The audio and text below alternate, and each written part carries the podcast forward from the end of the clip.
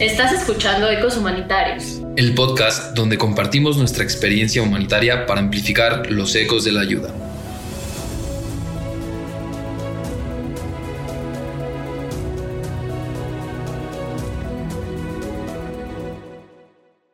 Bienvenidas, bienvenidas y bienvenidos a un episodio más de Ecos Humanitarios y hoy tenemos el primer episodio que estamos grabando en vivo con un invitado muy especial. Nos gustaría que te presentes y nos cuentes un poquito más de ti. Mucho gusto, yo soy Enrique Lomnitz, soy fundador y director general del proyecto Isla Urbana. Me dedico desde hace casi 13 años al tema del abasto sostenible de agua en comunidades en México que tienen problemas fuertes de, de desabasto y de marginación en general. Mucho gusto. Gracias por estar hoy con nosotros. Y te tengo la primera pregunta. ¿Cómo llegaste al tema del agua? Llegué al problema del agua, este, bueno, mi interés inicial cuando empecé a trabajar en todas estas cosas, antes de empezar realmente a trabajar en estas cosas, cuando era estudiante de licenciatura, mi interés era mucho más generalizado en temas de eh, sostenibilidad y marginación. Me interesaba mucho el tema de desarrollo, no solo sustentable, sino desarrollo realmente ecológico, relación humano-medio ambiente, como con todavía no se hablaba tanto del tema de regeneración, pero yo estaba como un poco sobre esa línea.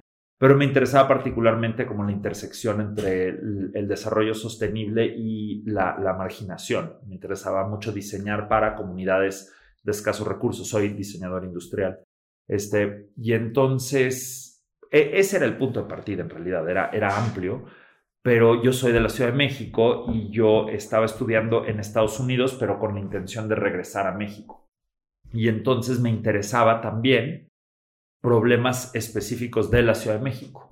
Como quería regresar, yo soy de aquí, de la Ciudad de México, y quería regresar, este, quería encontrar problemas en los cuales enfocarme acá. Y pues cualquier persona que empiece a estudiar sostenibilidad, o mejor dicho, la ausencia total de sostenibilidad en la Ciudad de México, va a llegar rápidamente al agua. ¿no? El agua es yo creo, el problema ecológico eh, como sobresaliente de la Ciudad de México. Creo que es también eh, de los pocos problemas que tenemos que amenazan potencialmente como la viabilidad misma de la ciudad.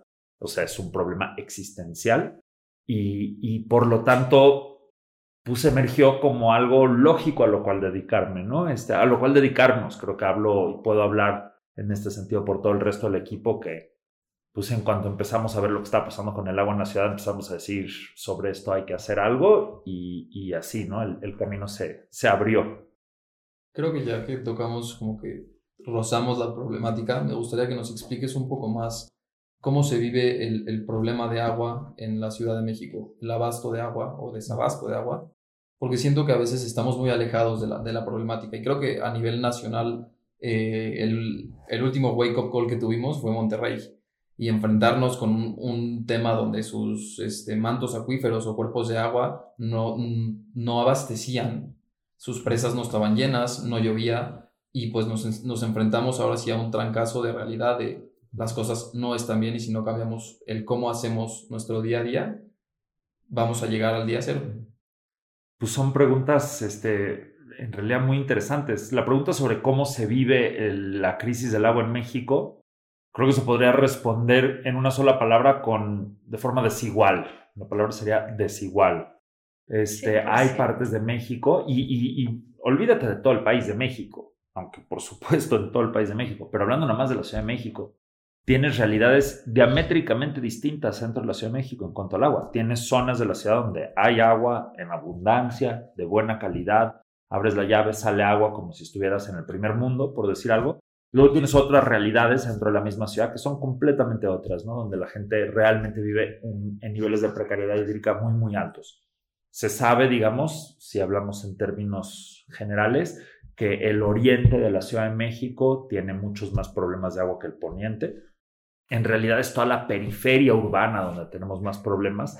Y hay casos bien extremos, o sea, las zonas, por ejemplo, cerriles de Xochimilco, ¿no? El mero sur de la Ciudad de México, en, los cerros alrededor de la ciudad, hay, hay montones y montones de comunidades, miles, cientos de miles de personas viviendo ahí que no tienen ni siquiera una conexión al sistema de agua potable, o sea, que se abastecen enteramente o por pipas de agua o en varios casos, increíblemente, acarreando el agua con burros. Tienes Wow. colonias enteras de Xochimilco donde en la mañana tú vas y ves filas de gente con burritos cargando agua en bidones en, los, en las tomas públicas del SACMEX y llevándolas a sus casas. Es una realidad pues de increíble precariedad. y Cuando lo ves no puedes creer que estás en la Ciudad de México viendo eso, ¿no? Sí, ahorita que me Este- lo estoy imaginando, digo como me lo imaginaría en otro estado, en otra parte, pero aquí en la ciudad. No, tal cual. O sea, son realidades hídricas en algunas partes de la ciudad que de verdad son como de lo peor que ves en contextos rurales, ¿no? Nada más contrastados como muy brutalmente con el hecho de que a veces a, a veces a un par de kilómetros tienes colonias que están viviendo una realidad completamente distinta. Entonces, eso es mucho del problema de agua en la Ciudad de México, ¿no? Es la, desigualdad. Y, y cómo se vive, pues depende, por lo tanto, en dónde te toca. Y hay, hay, tiene muchos como matices el problema del agua. Hay lugares que se sufre escasez de agua, o sea, la gente no tiene agua en cantidad suficiente. Hay partes de la ciudad donde el problema es más de calidad. O sea, hay partes de la Ciudad de México donde el agua sale la llave visiblemente sucia, ¿no? amarilla, a veces hedionda. ¿no? Yo he visto salir agua con, con lo- lombrices, ¿no? Con gusanos nadando en el agua. Y eso a la vez que hay otras partes de la ciudad donde el agua cumple perfectamente con la norma 127 y podrías tomarte un vasito de agua a la llave sin ningún problema. Entonces, tenemos todas estas realidades coexistiendo en la ciudad. Y en ese sentido, la Ciudad de México es microcosmos de todo el país, porque así es México. O sea, es, yo digo que México es Suiza y Botswana juntas en una sola cama, ¿no? 100%. Y, eso es- y esa es nuestra realidad. Y si buscáramos un origen de, de esta problemática que se define por la desigualdad, ¿dónde sería? ¿Dónde encontraríamos este origen? ¿Es, es un tema político? ¿Es un tema eh, gubernamental? Eh, es un problema complejo, yo diría, este, es un, es un problema que tiene tantas, tantos factores contribuyentes que yo no, no sabría a quién culpar, ¿no? Eh, es, es, un problema además que se viene construyendo a lo largo de cientos de años, ¿no? Este, la Ciudad de México siempre ha tenido un contexto complejo de agua y, y, desde que era Tenochtitlán, o sea, Tenochtitlán vivía una realidad de agua muy compleja que abordaba con una estrategia eh, pues muy interesante, por supuesto, de toda la construcción de chinampas y albarredos y alberrado, ¿cómo se dice? De diques, en fin. Este, o sea, lo, los mexicas lidiaban con el problema del agua eh, buscando maneras de vivir con y en el agua.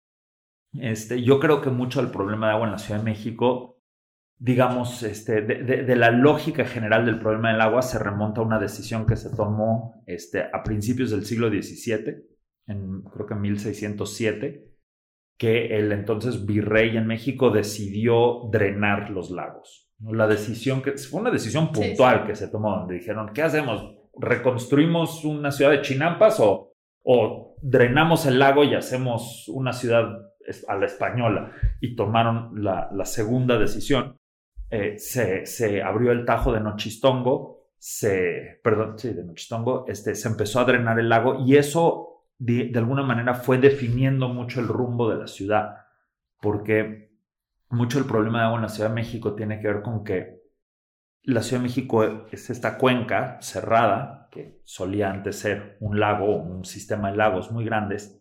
Este, cuando empezaron a drenar el lago, empezó a, a digamos, a hacerse más, más chico el lago, se empezó a hacer más grande la ciudad en las zonas que habían sido lago, pero esos suelos del lago son muy blandos y se tienden a hundir. Entonces la ciudad que se iba construyendo en lo que había sido el lago siempre se tendía a ir hundiendo y entonces tendía otra vez a ser muy susceptible a inundarse cuando crecía el lago en temporada de lluvias. Entonces una vez que la ciudad había crecido y se empezaba a hundir, de repente se volvía necesario hacer un tajo más profundo para sacar más agua, bajar más el nivel del lago y evitar inundarte. Y al hacer eso, otra vez crecía la ciudad, se hundía la ciudad y otra vez, o sea, hacemos un boquete para sacar el agua y la ciudad se hunde, queda arriba el boquete, otra vez nos inundamos y otra vez hacemos no, un y, nuevo y entendemos boquete. un poquito la relación que tienen con los desastres, ¿no? En cadena siempre estamos defendiendo esta parte que los desastres no son naturales y es entender, si llegamos y nos construimos en una ciudad encima del agua y con todo esto que nos estás platicando, entendemos, ¿no? Pues no es natural. Si no hubiéramos construido de esta manera y hubiéramos entendido la realidad, no estaríamos inundándonos ni todos los problemas que tenemos hoy. Totalmente, no es una crisis en ese sentido que podríamos decir que es una crisis construida, pero pues es una crisis que cuando se construyó, no, yo dudo que sea, nadie lo anticipó que iba a ser así, pero la lógica, digamos, ya fue muy inexorable. una vez que nos metimos en ese problema es muy difícil salirte porque de repente tienes una ciudad construida en lo que había sido un lago, que hasta la fecha, o sea, hay partes de la Ciudad de México que se hunden a 40, 50 centímetros por año hoy en día que es casi impensable, ¿no? Entonces tienes una ciudad que constantemente se está hundiendo, tiene una verdadera vocación de ser lago, o sea, se hunde y otra vez se quiere encharcar. Y como el lago se forma porque llueve muy torrencialmente, o sea, en poco tiempo en México llueve una enorme cantidad de agua, ese es nuestro patrón de precipitación. Entonces llueve, toda esa agua escurre y, y encharca las zonas bajas. Entonces la estrategia para evitar la inundación es hacer boquetes y hacer un sistema de drenaje que lo más rápidamente posible saque toda esa lluvia. El chiste es que cuando llueva esa lluvia no tenga chance de encharcar, que se meta un drenaje profundo y se salga rápidamente. Toda la Ciudad de México está construida con esa lógica, ¿no? Saca la lluvia lo más rápido posible porque si no nos inundamos. Y el resultado es, pues cuando tú construyes un sistema donde toda la lluvia que cae la estás tratando de sacar inmediatamente, pues esa lluvia no permanece, no rehidrata el paisaje, no filtra hacia el subsuelo y recarga el agua subterránea. Entonces toda la recarga del acuífero se ha visto mermada por estar pavimentando la ciudad y construyendo un sistema de drenaje que incluye entubar a todos los ríos y sacar el agua de inmediato del Valle de México. Entonces, pues nosotros estamos asentados sobre un gigante acuífero que tomó decenas de miles de años en llenarse, una enorme cantidad de agua, que en cuestión de dos o tres generaciones hemos deteriorado impresionantemente, ¿no? Porque estamos sacando cantidades increíbles de agua, pero no permitimos que la lluvia recargue y vuelva a llenar esa acuífero. O sea, generando nuestra propia crisis. Hay todos estos valles porque no dejamos que entre. Y realmente escuchándote, o sea, yo nunca había escuchado tanta explicación a profundidad. No creo que dejemos que esto se regenere. Pues esperemos que, que, sí, pero está difícil porque ya hemos construido esto, ¿no? Entonces, estas cosas que pasan que a veces una decisión tomada hace 400 años genera una situación en la que estamos ahorita que es genuinamente muy difícil de, salirnos de, solucionar. Ahora, hay maneras de aumentar recarga al acuífero, sí las hay, ¿no? Empiezan con la preservación y el aumento de las áreas verdes y permeables, especialmente en el sur de la ciudad, los pedregales, toda la parte de la Jusco, todas las zonas que son especialmente volcánicas, que tienen suelos como más infiltrantes, más porosos, tendríamos que estar haciendo un trabajo concentradísimo de aumentar la capacidad de recarga en esas zonas, ¿no? Pero pues es difícil porque la Ciudad de México, además de este problema que ya hablamos, es una ciudad que tiene un urbanismo muy difícil de controlar. O sea, históricamente la Ciudad de México ha crecido de forma muy desorganizada y ha, este, y ha involucrado, digamos, los asentamientos invadiendo todas estas zonas de recarga de una forma incontrolable, ¿no? Este, entonces, pues todas las faldas de la Jusco, toda esa zona de la Jusco Medio, todo eso que era la zona primaria de recarga del acuífero, pues se urbanizó. En los últimos 40 años se urbanizó y, cabe decir, en muchos casos se urbanizó a pesar de esfuerzos por evitarlo. O sea, no es nada más, o sea, hay, casos donde el gobierno ha sido muy cómplice en la destrucción del bosque y eso. Han habido casos donde, eh, por más que el gobierno intentó poner límites, pues no, no, no, no tenía la, la, la capacidad de detenerlo. Entonces es un problema que, es, eh, todos tenemos nuestra porción de culpa en esta cosa, ¿no? Este, por eso, aunque sí hay mucha culpa que tiene el gobierno históricamente, tampoco es justo nomás decir así como, ah, sí, todo es culpa del gobierno y la pobre gente aquí nomás sufriendo y padeciendo los resultados. O sea, todos hemos ido generando esta situación, eh, tratando además de resolver problemas reales, ¿no? La gente necesita dónde vivir y no tiene cómo y dónde, y entonces pues forman comunidades paracaidistas, pero entonces merman el, el, bosque y la capacidad de recarga, etcétera, ¿no? El gobierno dice, nos estamos inundando, pues tenemos que hacer un drenaje para que no se inunde toda la gente. Pues se entiende la soluciones para hoy. O sea, creo que el problema es que siempre estamos, o sea, como seres humanos pensamos en el hoy. Es, hace 400 años dijeron, ¿cómo construimos hoy? No vieron hacia el futuro. Y hoy estamos viendo cómo vivimos hoy y no estamos viendo qué va a nacer en 50 años, en 10 años. Y entonces pues ahí vemos todas las líneas, ¿no? 2030, 2050 y todas las líneas que la ONU nos marca, bueno, que nos espantan un poco. Bueno, a mí mucho. no, a todos. Y lo dices 100%, ¿no? O sea, son muchas decisiones tomadas incluso en buena fe, ¿no? Buscando resolver problemas de la actualidad, pero por una falta como de análisis y de vista a largo plazo generaron estos problemas. Entonces, la crisis de agua en la Ciudad de México pues es complicadísima. Nadie te puede, o sea, quien te diga que tiene una solución sencilla al No le problema, creas. no le creas, ¿no? Este, definitivamente es un problema altamente complejo y que además tiene mil otras complejidades empalmadas. O sea, es pedos sobre pedos sobre Sí, pedos sí. el tema del agua aquí, ¿no? Sí, y regresamos un poquito a la parte de la marginación, que al final las personas que no tienen acceso a, a- que, que tuvieron que desplazarse y vivir en ciertos lugares, pues se ven más marginadas y al final se confrontan con esta realidad en donde pues el gobierno no, no ve por ellas, o por lo menos pues no, ellas no tienen como que este fácil acceso a algo que es un derecho humano. Y regresamos otra vez al tema de la sustentabilidad también. El buscar esta solución sustentable es romper con este patrón de dejar de pensar en el hoy. Porque la sustentabilidad te trae esa opción de volver a regresar y hacer algo que, que sea sustentable, vaya la redundancia, y que vaya más allá del hoy y del ahora. Totalmente.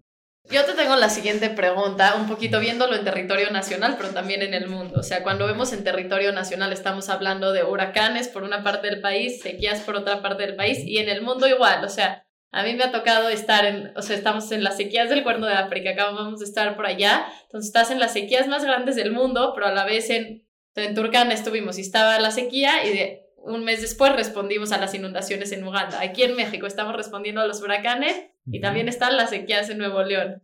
¿Qué está pasando con el agua en el mundo? Ah, buena pregunta. Y, y- y la verdad es que yo no pretendo saber, o sea, yo, yo creo que siempre ha habido un poco esto, ¿no? O sea, el agua, el- o sea, es así como decimos que la crisis de agua afecta de forma desigual a la población, pues el agua se presenta de forma muy desigual en el paisaje y en el tiempo. Entonces, muchas veces, pues tienes situaciones donde tienes una sequía y luego tienes una inundación, a veces hasta en el mismo territorio, ¿no? Entonces, si el agua estuviera bien repartidita todo el año parejo, pues no habría ningún problema, pero pues eso no es el caso. Eh, digamos, cuando se habla de cambio climático, se habla mucho de que, o sea, lo que se proyecta mucho es que se vayan intensificando como ambos extremos, ¿no? O sea, se intensifican los episodios de sequía y se intensifica también la concentración e intensidad de las precipitaciones, ¿no? Entonces se habla mucho de eso. Yo no tengo suficiente memoria histórica personalmente para poderte decir a ciencia cierta qué está pasando desde mi propio lente. Eso es lo que se proyecta. Hay muchos problemas, o sea, parte de los problemas también tienen que ver con que hay mucha más gente, entonces hay zonas donde pues tal vez se inundaba, pero no vivía tanta gente, entonces no te enterabas. También hay muchos temas que tienen que ver pues con la construcción de infraestructuras y el asentamiento en lugares que, que son propensos a inundarse o algo así, ¿no? O sea, temas de encauzar ríos y de repente cuando hay un desbordamiento del río pues ocurre en un lugar que por mientras se pobló porque pues se suponía que estaba contenido como en Nueva Orleans cuando fue el desastre de la Katrina o algo así que Sí. se, se rompió el dique y se inundó toda una enorme parte de ciudad. Digamos, el río Mississippi se solía inundar de forma natural, pero pues no, no vivía nadie ahí. Después de que se encauzó el río y se asentó la zona, entonces se vuelve un desastre, lo que antes era nomás un fenómeno natural. Entonces, muchas cosas pasan, ¿no? Definitivamente creo que estamos viendo cambios notables, pero también creo que lo que hay es pues mucha más gente asentada en todos lados y, y, pues también más acceso a información, o sea, antes tal vez Sí. se inundaba Pakistán, pero pues aquí en México nadie se enteraba, ahora lo estamos viendo en fotos en primera plana, ¿no? Entonces, son muchas cosas pasando a la vez. Yo de verdad, yo soy muy renuente a, a, a, a buscar simplificar demasiado estas cosas, incluso la descripción que les di de la Ciudad de México y cómo Sí. estas decisiones generan la crisis de agua, la pregunta inicial era, ¿dónde inicia la crisis? Y yo pues considero que ese sería un, por lo menos un punto donde podríamos hablar de que comience tal vez la crisis, la lógica de la crisis actual. Pero eso no es toda la crisis, ¿no? O sea, también eso es una simplificación de lo que está pasando, ¿no? Entonces son cosas muy complicadas. Y, y si no fueran complicadas, las habríamos resuelto, porque la gente somos bastante ingeniosa y, y cuando un problema no es complicado, sí lo resolvemos, ¿no? Esto también, espero, lo resolvamos eventualmente. Sí, no vamos a estar en problemas, ¿no? Pues sí. Nosotros va a estar nuestros hijos, pero yo creo que nosotros nos va a tocar. Yo creo que ya nos está tocando. Sí. Este, y, y yo creo que la crisis de agua se va a poner mucho más grave antes de mejorar. Yo tiendo a ser una persona bastante optimista y, y tengo fe en el ingenio humano y en nuestra resiliencia y adaptabilidad. Entonces yo suelo, tengo momentos donde me deprimo y, y- y me pongo más apocalíptico, pero suelo en general regresar a, a decir, mira, vamos a ver, ¿no? Este, Ahí vamos. Ahí vamos. Por suerte habemos mucha gente que estamos pensando en estas cosas y cada quien desde nuestra pequeña trinchera estamos tratando de hacer cosas. O sea, obviamente hay gente que no, pero tampoco necesitas que todo el mundo se ponga a resolver el problema del agua. O sea, con que suficientes personas lo, se pongan a resolverlo, creo que se va a lograr. Y lo que sí tienen estas cosas es que el agua no es, este, no es, un, no es una necesidad opcional o secundaria. O sea, el agua la necesitas sí o sí. Entonces, si se te empieza a acabar el agua, la gente va a invertir piense, esfuerzo y recurso en proporción a la crisis, porque no es opción quedarte sin agua. Entonces, la gente es capaz de hacer cualquier cantidad de bestialidades y seguro que vamos a hacer muchas cosas muy bestias tratando de resolver el problema del agua, pero o sea, si tienes que hacer una planta nuclear con una desalinizadora para desalinizar agua del mar y bombearlo a la Ciudad de México, cosa que espero que no hagamos eso, porque es una franca locura, pero digamos, sí llegaríamos hasta esos extremos, o sea, la crisis de agua sí va a ir generando una respuesta en proporción a la profundidad de la crisis, porque no es opción vivir sin agua. Ahora, la, solución puede resultar ser muy traumática y muy terrible. O sea, puede resultar ser que la Ciudad de México tuviera que reducirse en población enormemente y que la gente se tenga que mover a otras partes del país y cosas así. O sea, sí es imaginable un escenario así, que sería pues bastante catastrófico porque... No, pues, y ya está pasando en el mundo. O sea, creo que a lo mejor no nos está pasando en la Ciudad de México, pero pues yo lo acabo de ver hace mes y medio que estábamos en Turcana. La gente ya no tiene agua y tiene que emigrar. Migrar. Sí, sí, sí. Y los desplazados climáticos. Sí. Es, es, o sea, esto puede ser muy feo. En general, digamos, las crisis ecológicas de este estilo, no hablando de lo del agua, al menos esto es como mi, mi entendimiento de la cosa.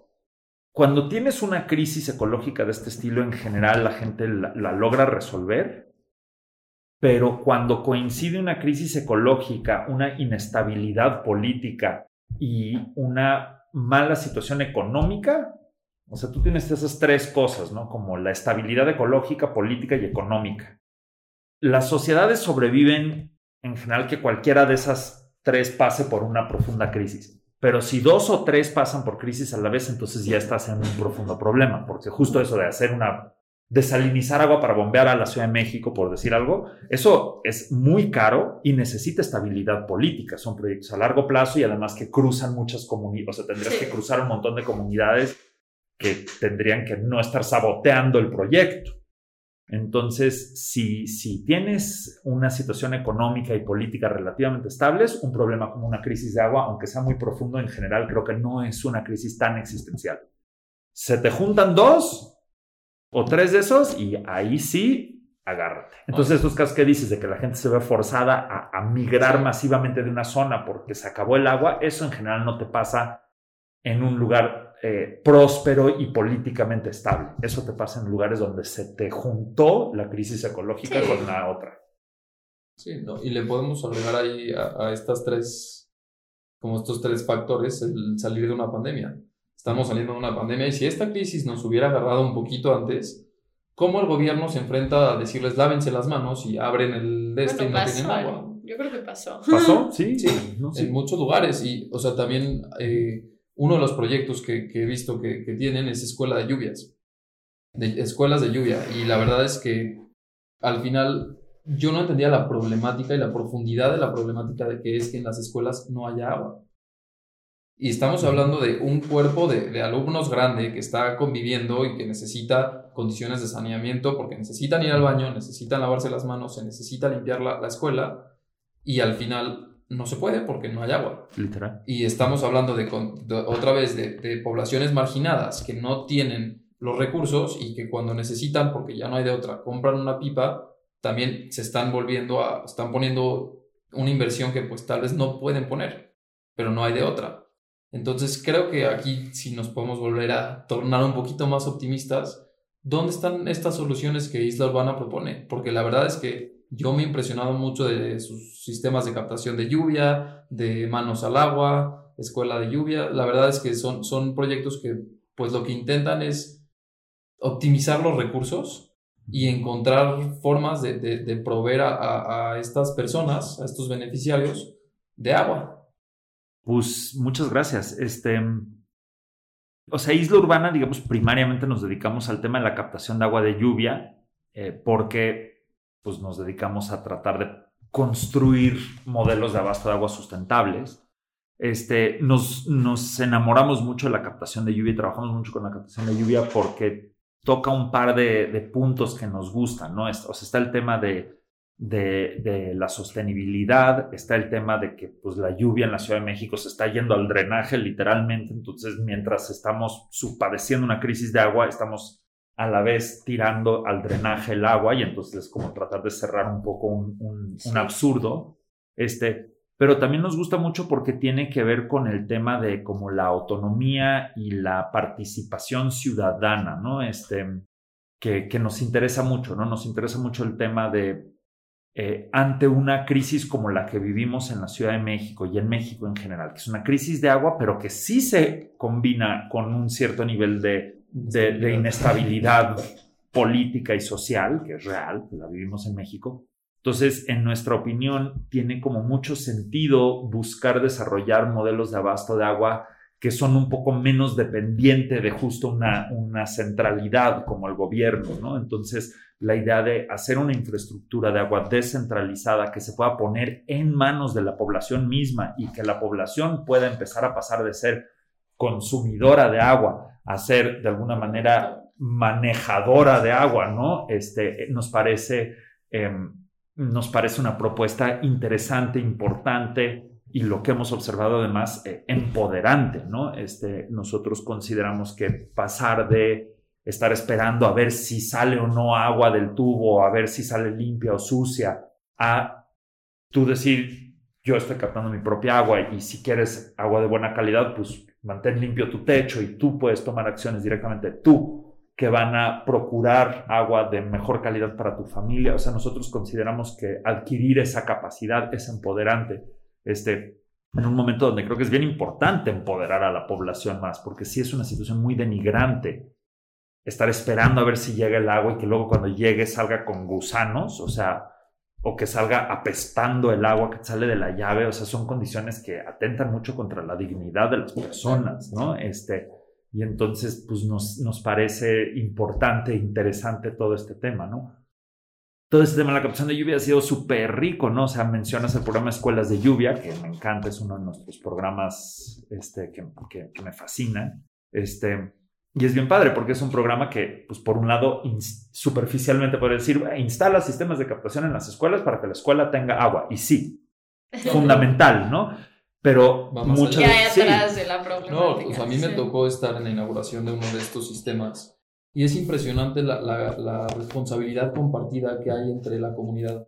Porque aparte de esto también dan talleres y también sensibilizan al público al, cual están hablando, tanto docentes, tanto docentes como alumnos, como padres. De hecho, nos tocó un festival muy bonito. Este, y es increíble ver que, que desde tan jóvenes se preocupen por esto, porque pues va a ser su futuro, pero más allá ver la colaboración papá e hijo, porque el papá le hizo el disfraz de gotitas de lluvia y la responsabilidad del comité de padres de ir a limpiar y de tomar las capacitaciones, va más allá de, de, de como lo dices, de esta parte superficial, sino es permea en, en, la institución, en la comunidad, y es ok, nos tenemos que empezar a ser responsables de esto y tenemos los recursos para. Exacto, es, esa es creo que la clave, ¿no? Es, es adquirir los recursos, y no estamos hablando de los recursos no materiales, sino los, los conocimientos para el abasto autónomo del agua. La, la idea de escuelas de lluvia es empezar a tener una red de escuelas en todo el país donde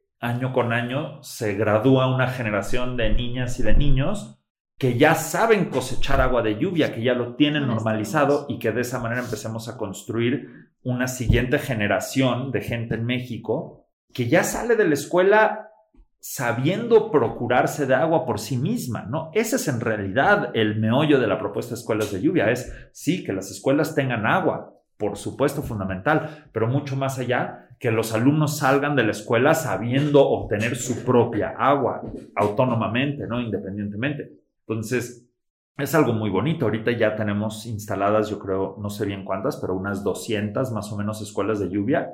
Pues ya con eso estás hablando de que año con año son ¿qué serán? 10, 20 mil, no sé cuál, no, no, no, tengo el dato, pero son miles de, niñas y niños que año con año salen y ya ellos saben cómo captar agua de lluvia, ¿no? Entonces, este, justo es, ese es el tipo de trabajo que nos gusta mucho en Isla Urbana, que es así como, sí, estamos captando agua de lluvia, pero más que nada estamos tratando de, de de poner a la población a, reflexionar, a pensar y a adquirir como capacidades prácticas para su autoabasto, ¿no? Y la o sea, lo que más escucho en estos proyectos es responsabilidad, ¿no? Que al final, yo digo, es que siempre atrás del gobierno, organizaciones o otras cosas, pensamos como si fuéramos marcianos. Es como, ah, el gobierno como si fueran marcianos. No, todos somos personas. Mi pregunta aquí sería, ¿Qué tenemos que hacer en nuestra vida diaria para tomar responsabilidad sobre el tema del agua? ¿Y qué pueden hacer todas las personas que nos están escuchando para cambiar la realidad que estamos viviendo en cualquier parte del mundo? Esa es una buena pregunta. Este, o sea, yo creo que hay cosas que, que, de nuevo, son consejos que pueden ser un poco, sonar un poco superficiales, pero creo que sí son de fondo también. Básicamente, o sea, te dicen eso de lava tus dientes con el vasito de agua y etcétera yo reduciría, yo no me iría tanto a esos específicos, sino más bien a decir, tratemos de no derrochar el agua, ¿no? O sea, sí adquirir una conciencia de decir que el agua es limitada y que además es verdad que el agua que tú consumes en un punto en la ciudad no le está llegando a alguien más. O sea, no da igual, porque sí, o sea, mucha la razón, por ejemplo, que el oriente de la Ciudad de México tiene tantos problemas del agua, es porque gran parte del agua viene de poniente a oriente en la red. Entonces, si la gente en el poniente usa muchísima agua, cosa que usan mucha agua en el poniente de la Ciudad de México, entonces ya no les llega al oriente. Entonces, tú cerrar la llave y no derrochar agua en tu casa sí impacta en que otra persona le llegue esa agua. Entonces, como que entender eso, yo creo que es el principio de, de una responsabilización de la población, ¿no? Es un recurso que si bien es renovable, es limitado y no es renovable en todos lados. O sea, el acuífero de la Ciudad de México, por ejemplo, pues si no se puede recargar porque pavimentamos todo, deja de ser un recurso renovable porque no se está renovando. En efecto, el agua ya no está filtrando al suelo, se está yendo al drenaje, se está vertiendo al río Tula y está terminando en el Golfo de México. Entonces dejó de ser renovable el acuífero, ¿no? Entonces, si bien sigue lloviendo renovablemente año con año, vuelve a llover, pues esa lluvia no está volviendo a cargar esa gigante cisterna colectiva que es el acuífero del Valle de México. Entonces, tomar conciencia de eso, del agua como un recurso limitado que no debemos de derrochar y que el ahorro en un lugar permite el abasto en otro lugar, yo creo que eso es fundamental. Entonces, yo no creo en esta cosa de como que lávate con el vasito tanto en esos términos, sino como tú ve en tu caso, en, tu, en, en cualquier caso, tú ves si estás tirando agua innecesariamente y si sí, pues trata de no hacerlo. ¿no? Eso yo creo que es, es realmente lo primero. Este, el agua es algo que además, o sea, sí yo creo que debemos de gozar, o sea, el agua no debe de ser algo que se vuelva una cosa así de, ah, este, cada vez que uso un vaso de agua me siento culpable. Yo no creo que esa debería ser nuestra actitud. Deberíamos, de hecho, de, yo creo que desarrollar una relación mucho más gozosa y también como, este, consciente en torno al agua, ¿no? Yo creo que mucho del problema del agua en, México, en general, pero en la Ciudad de México también es una cosa espantosa de, de como falta de como cariño y aprecio a la cosa, ¿no? O sea, tú ves el río Magdalena, el pobre río Magdalena, lo poquito que le queda y dices, ay, ¿qué te hicieron, pobrecito, no? O sea, ¿cómo es posible que hasta te piquen los ojos cuando te acercas de lo, de lo apestoso que está, ¿no? O sea, ¿Y, qué, dice de nosotros que estemos literalmente vertiendo nuestra mierda al río, ¿no? O sea, son como actos que atentan en contra de nuestra propia dignidad. Entonces yo creo que lo que se busca, yo creo un poco también es como buscar sanar esta relación de, de tratar el agua con más cariño y amor, no derrocharla, pero también gozarla y como también buscar, como empezar a imaginar otra relación. Yo soy muy creyente que la imaginación precede a a los cambios positivos, al menos no, o sea, los cambios que son intencionados empiezan en realidad con empezar a visualizar que otra realidad es posible. a mí me encantaría que empecemos a ser una sociedad que empieza a soñar con e imaginar una relación con el agua renovada, ¿no? Entonces, pues sí, deja de derrochar agua y ponte a, imaginar y a buscar cómo acercarte a una imaginación de una, de una diferente relación con el agua, ¿no? Y, con el agua, eso te lleva luego, luego a con los bosques, ¿no? A con los árboles, a con las plantas, a con todo, ¿no? Entonces, dejemos de echar nuestra mierda al río y tratemos de dejar de derrochar el agua y muchas cosas se curan solas. El agua es una cosa muy hermosa, o sea, un río contamina. Tú puedes tener un río impensablemente contaminado como el río Santiago o el río Magdalena o cualquiera de esos ríos, si tú le dejas de echar basura, si tú le dejas de, descargar tus drenajes, solito se lava, solito se limpia. O sea, el agua es una cosa en ese sentido muy, muy hermoso. Tú le dejas de echar el drenaje al río y el río solito, en cuestión de nada de tiempo, o sea, en, en meses o en años, pero poco tiempo, vuelve a llenarse de vida, se limpia solo, vuelve a regresar la fauna, ¿no? En Nueva York, me acuerdo, hace muchos años hubo una historia bien, bien bonita que salió de repente en el periódico que el río Bronx, que había sido un río que desde que llevaba 200 años siendo un, drenaje también, una cosa espantosa, ya habían pasado varios años de que ya habían ido clausurando las descargas al río y en medio de, de la ciudad de Nueva York de repente se encontraron una familia de castores viviendo en el río y estaban ahí haciendo su represa los castores. O sea, la, vida regresa cuando tú dejas de, destruirla, ¿no? Entonces, esa es la fuente del optimismo y, yo creo que eso es a lo que deberíamos de tratar de irnos alineando, ¿no? Este entendimiento de que el agua se limpia, la naturaleza se regenera, nada más tenemos que como que... Dejarla. Dejarla, tal cual, ¿no? Sí, sí, sí. No, creo que esta conversación nos enriquece mucho y también esta conciencia colectiva de, ok, si tú consumes agua y si tú estás en este punto, pero en el otro punto también tiene que pasar el flujo de agua, pues el que tú abras tu llave va a hacer que llegue con menos presión o que no llegue. Es correcto. Y que estamos haciendo la, la diferencia día con día, eso siento muchísimo, o sea que si ahorita que me lo, nunca me había puesto como en esta imaginación y pues yo vivo en el poniente. Entonces, eh, si yo cierro mi agua y llega otra persona ese mismo día, no tres meses después, creo que aquí nos dice que tenemos la solución en nuestras manos y eso es lo primero. Y una pregunta que me encanta hacerle a todas las personas con las que platicamos en el podcast es, ¿qué series, documentales, libros nos recomiendas para entender más esta problemática? O si no es esta problemática, el mundo, los que tú quieras. Ay, caray.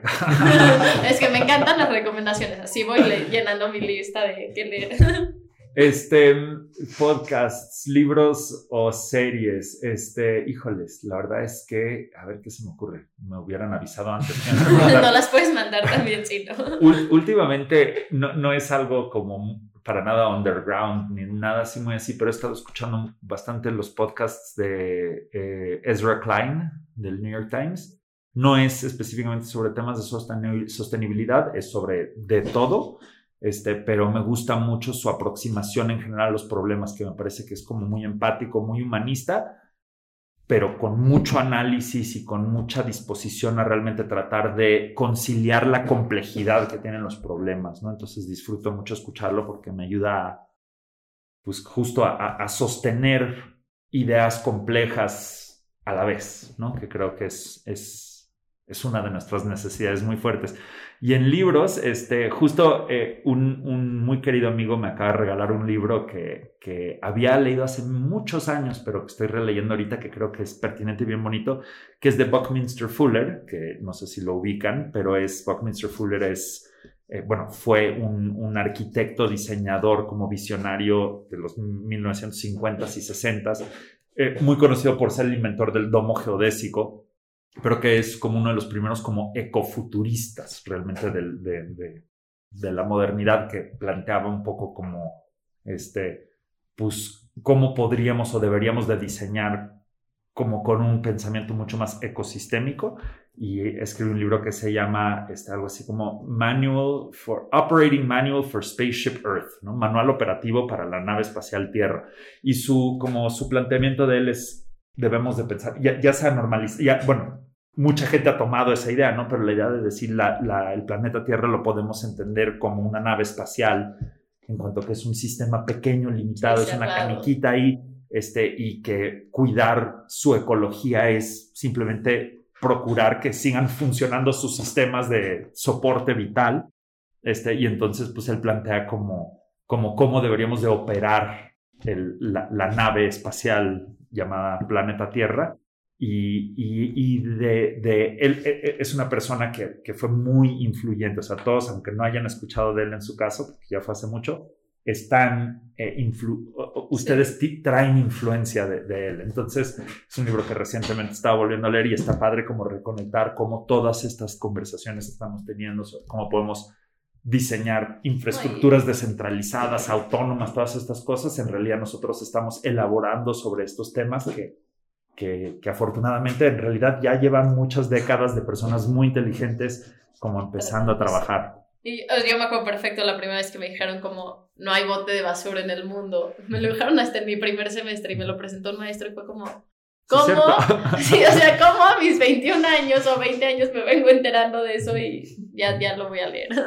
Sí, no, es, es, es, un, es un libro muy, muy bonito, cortito, es un libro chiquito, ¿no? Pero es padre como para, para ubicarnos, ¿no? Este, Recordemos que, o sea, todos estos temas que estamos tratando de cómo transformamos nuestra relación con el agua, cómo reimaginamos las infraestructuras, todas estas cosas, pues somos parte de una evolución, ¿no? Nosotros somos parte de, de una larga, larga línea de personas que, si bien siempre han habido personas que están activamente destruyendo o tomando decisiones estúpidas o cortoplacistas, también la humanidad lleva miles y miles de años de pensamiento en cómo tratar de hacer el mundo más amable, más habitable, más hermoso, más vivo, ¿no? Entonces, nosotros somos parte de todo esto y, es, es, para mí es, es bonito y es además em, más esperanzador recordar que nosotros estamos este, construyendo sobre ideas y planteamientos que ya alguien lleva desarrollando y que nuestras ideas que podamos proponer y nuestra obra de, vida, lo que sea que podamos trabajar ahorita, esperemos, sea un punto de partida también para que siguientes personas lo, mejoren, lo profundicen, lo, lo, vuelvan más, este, más nutrido, ¿no? Entonces, yo sí creo que, eh, los humanos tendemos a imaginar que somos como la culminación de la historia, que nuestra vida ahorita es como el pináculo de la existencia y de la humanidad y que todo lo más importante del mundo está pasando ahorita porque es lo que nos está tocando. Y nada que ver, ¿no? O sea, la vida lleva 3.500 millones de años en la Tierra o quién sabe cuánto tiempo.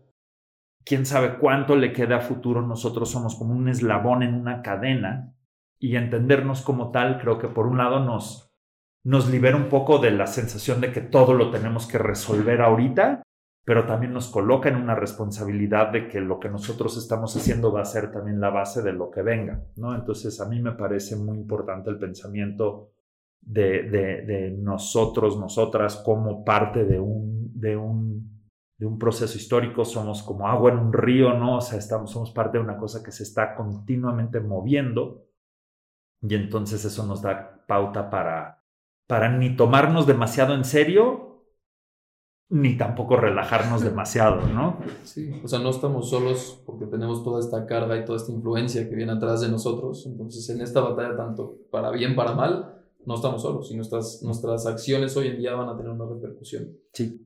Entonces, hay que responsabilizarnos y hay que tomar acción más que preocuparnos, ocuparnos en lo que necesitamos y en lo que podemos. Totalmente. Y para terminar, yo te quiero agradecer. Cuando veníamos pensando que íbamos a tener una conversación sobre el agua, dijimos, vamos a salir de aquí deprimidos. Día cero, vivimos en la Ciudad de México, huracanes, sequías, pero pues creo que lo que propones y pues lo que propones tanto como muy, con Isla Urbana, con todo tu conocimiento, es esta parte de, bueno, responsabilicémonos, imaginemos y construyamos, entonces me encanta, voy a dormir muy tranquila hoy, entonces... Sí, la depresión no le, no, no, les, no le sirve a nadie, ¿no? Y la verdad es que este, la situación en la que estamos es muy grave, pero la humanidad ha enfrentado situaciones muy graves muchas veces y a veces es un desastre, a veces no, después del desastre también vuelve a retoñar, ¿no? Después del incendio retoña el bosque, o sea, somos parte de un sistema muy dinámico y muy resiliente, o sea, yo no creo en el se va a acabar el mundo. El chiste es pues el mundo tiene el potencial siempre de ser más hermoso y pues mejor tirarle a eso, ¿no? Un buen que no amigo. la dice- pasemos tan mal. por supuesto que no, ¿no? Tratemos de pasarnos lo más bien posible. Y, y un amigo mío muy querido decía, este, si no estás eh, si no, si no le estás dedicando tu vida a tratar de construir una utopía, entonces, ¿qué exactamente estás haciendo? Y, a mí me parece útil como, pues a la utopía nunca llegas, ¿no? Es el punto, el mundo nunca se salva, nunca llegas a la panacea donde todo es perfecto, pero no hay muchas cosas mejores en las cuales eh, entregar tus energías que tirarle hacia allá, ¿no? Entonces trabajamos pues, para tratar de tener más agua, que la gente tenga más agua, que el mundo rebrote, que haya más verde en el mundo, que la gente se trate de forma más amorosa y más amable, aun cuando sabemos que pues, los problemas son mucho más grandes que nosotros y no los vamos a resolver al 100% y a nuestros hijos, hijas también les van a tocar un montón de problemas, pero también les pueden tocar muchas cosas muy hermosas y sí tenemos agencia e incidencia. Yo creo que de los puntos que más, más creo en la vida es que los humanos sí tenemos agencia, o sea, sí tenemos la capacidad de cambiar nuestro entorno. Podemos construir cosas de valor, así como podemos destruirlas. Sí tenemos capacidad de acción y capacidad de afectar nuestro entorno. Entonces, usémoslo, porque sí tenemos eso y es una de las, es un poder que sí tiene la gente, ¿no? Eh, crear, construir, darle valor a las cosas, ¿no? Valorizar las cosas. Y entonces, pues, hay que ejercer esa, esa, ese potencial, esa, esa posibilidad que tenemos. Y, y, y para mi gusto también, pues ya darlo un poco como ofrenda, ¿no? O sea, el trabajo como ofrenda. Trabaja, lo más bello que puedas, haz lo más bien hecho que puedas no te aferres demasiado, porque pues al final te vas a morir. Lo que hagas es para el futuro, es para en lo que sea que creas, ¿no? Se lo ofrendas al universo y, y te permite ser parte de ese flujo de la vida, ¿no? Pues muchas, muchas gracias por esta conversación, gracias por tu tiempo y gracias por todo el trabajo que están haciendo, porque sí se ve el cambio. Muchas gracias y cuando gusten, aquí estamos a la orden. Esto fue un capítulo más de Ecos Humanitarios. Nos puedes encontrar en Instagram como arroba ecoshumanitarios y si quieres más información entra a ecoshumanitarios.com.